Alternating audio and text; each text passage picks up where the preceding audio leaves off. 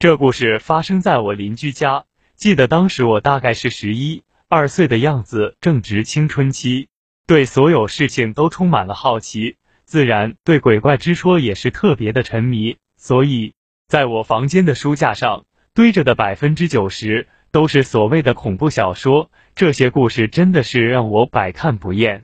但当故事中的怪事突然发生在我身边的时候，我这才真正的意识到，鬼神之说远比我自己想象的要更加复杂的多。那么废话不多说，我们直接进入接下来的故事。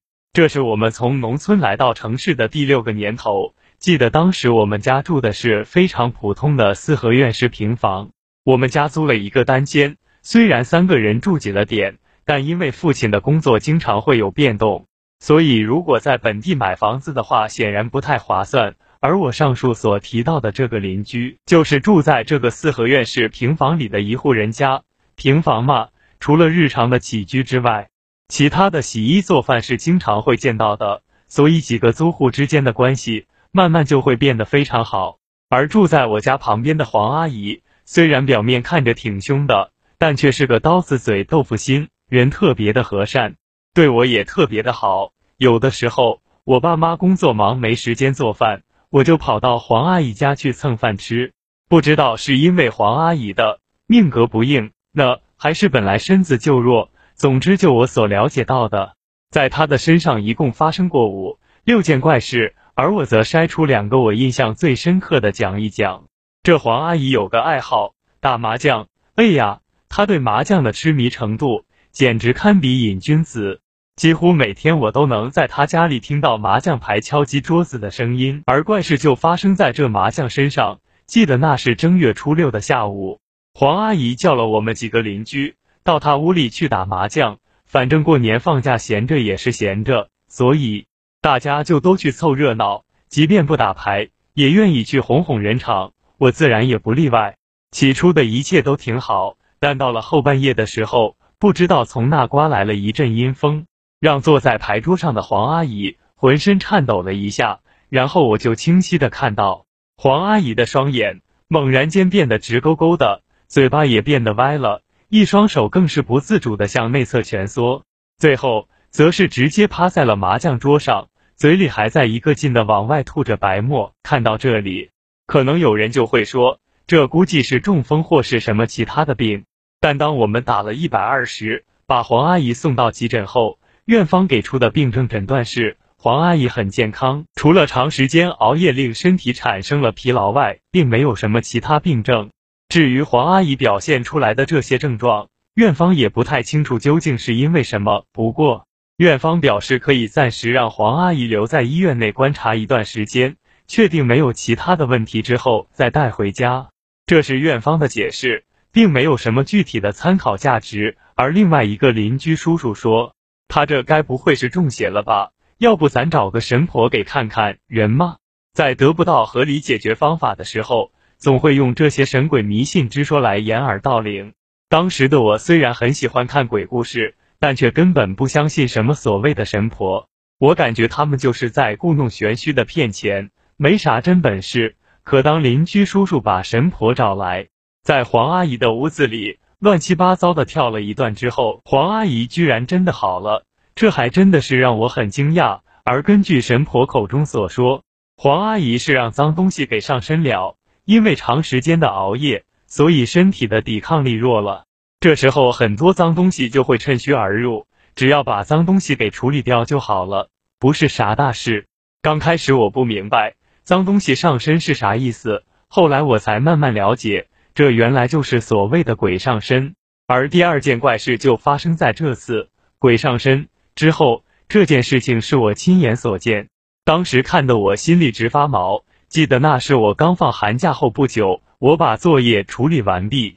就一个人坐在屋外面洗菜。晚上父亲要给我弄红烧鱼吃，所以我得提前把配菜和鱼都给处理干净。而到了大约在下午六点左右的时候，我突然看到一个仅有半个巴掌大的小人，顺着四合院的大门悄悄地溜了进来。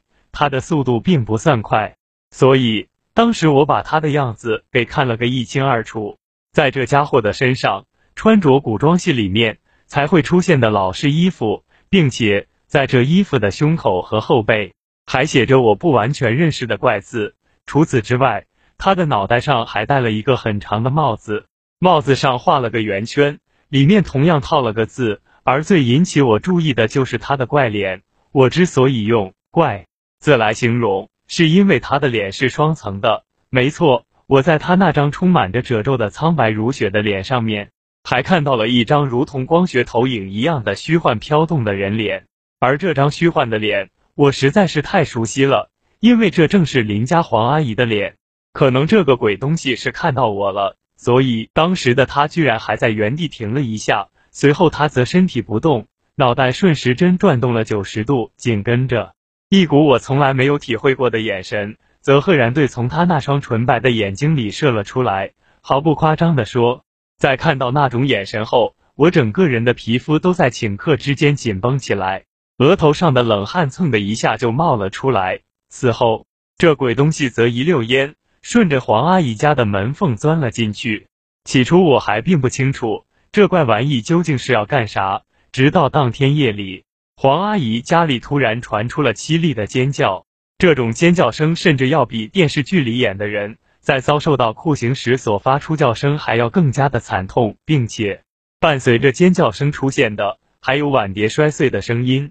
我们附近的几个邻居当时都被这叫声给引到了门外，并焦急地询问他究竟怎么了，但却根本得不到回答。而在黄阿姨尖叫了大约半分钟后，屋内的所有动静却突然消失的无影无踪，就好像之前的事情从来没有发生过一样。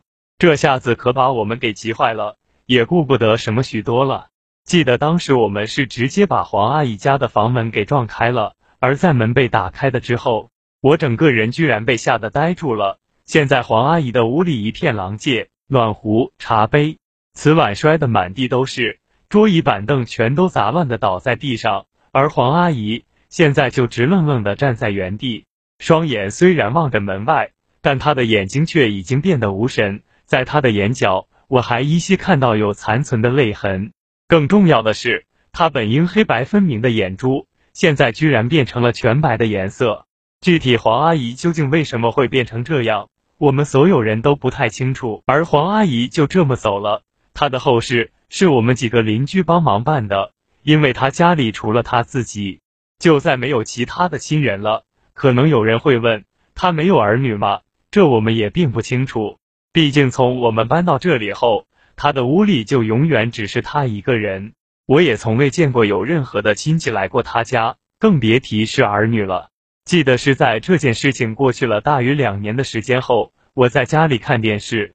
电视里的节目猛然间让我再次想起了那个黄阿姨，随后我便把自己在黄阿姨去世当天所看到的那个怪事告诉了我父母，而他们对我所看到的半个巴掌大的鬼东西的解释是小鬼办差，恐怕黄阿姨真的是寿命已尽，所以阴间的小鬼这才会上来办差勾魂，而当时就正巧被我给撞上了，好像在黄阿姨死后的第二天，我也跟着发了好几天的高烧。脑袋都差点烧出毛病，而听父母的口气，如果我在黄阿姨死后不久就把看到小鬼办差的事情给说出来，恐怕我也会多少受到牵连。毕竟人们常说天机不可泄露。不过在我那次连续的高烧之后，我所看到的小鬼办差的画面，就好像是从我脑袋里被删除了一样，根本想不起来。而如果我没有猜错的话，我之所以会变成这样。恐怕也和之前那个小鬼给我投来的阴冷眼神有关。